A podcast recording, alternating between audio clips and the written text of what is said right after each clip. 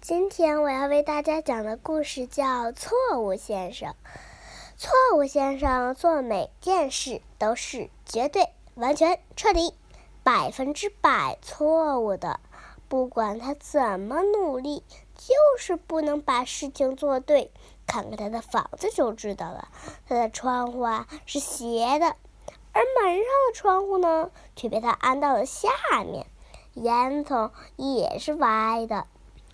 唉，一个晴朗的早晨，错误先生睡醒了。他睡得不是很好，因为前一天铺床的方式是错的。他跳下床，摔倒在地两次，穿上鞋，左脚穿反了，去洗漱被滑滑垫绊倒了，挤牙膏，结果挤在了牙刷的背面。刷牙，哎呦！他叫了起来，然后他下了楼，咚咚。咚咚咚！原来呀，他不是走下来的，而是一层一层摔下来的。唉，厨房里，错误先生往玉米片上倒牛奶，洒了。于是那个晴朗的早晨，他坐在厨房里吃着干玉米片，叹了口气：“唉，哦天啊！”他心想。真希望我做的所有事情不是那么绝对、完全、彻底、百分之百错误的。于是他吃过早饭后，他出去散步，想思考一下怎么解决自己的问题。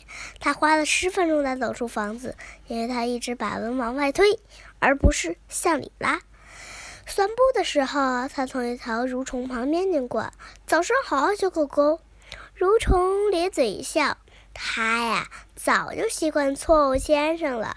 错误先生又遇见了一个邮递员。早上好，错误先生。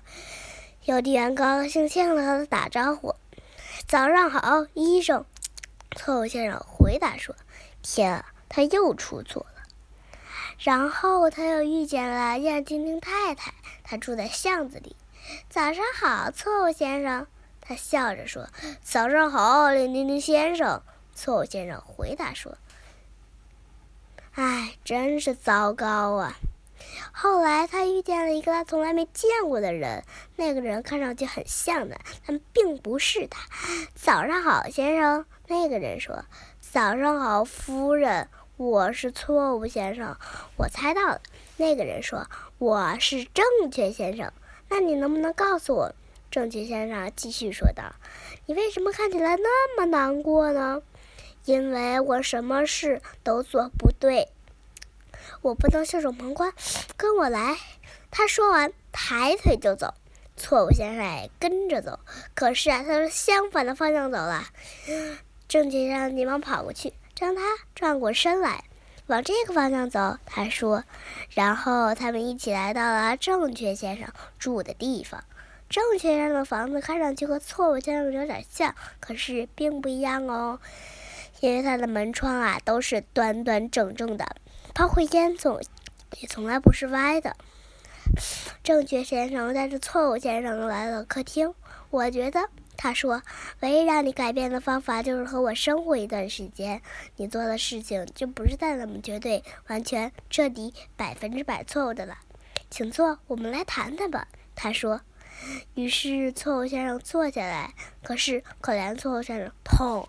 他没坐到椅子上。错误先生和正确先生住了一个月，在那段时间里，他变了。住了一个星期后，他犯的错误比以前少了一点儿。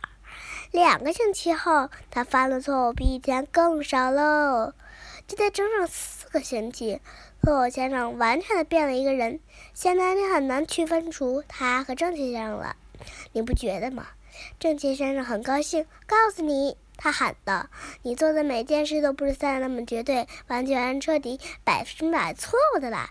事实上，他继续说，你全做对了。”错误先生的脸红了，然后他就回家了。从此以后，他过上了。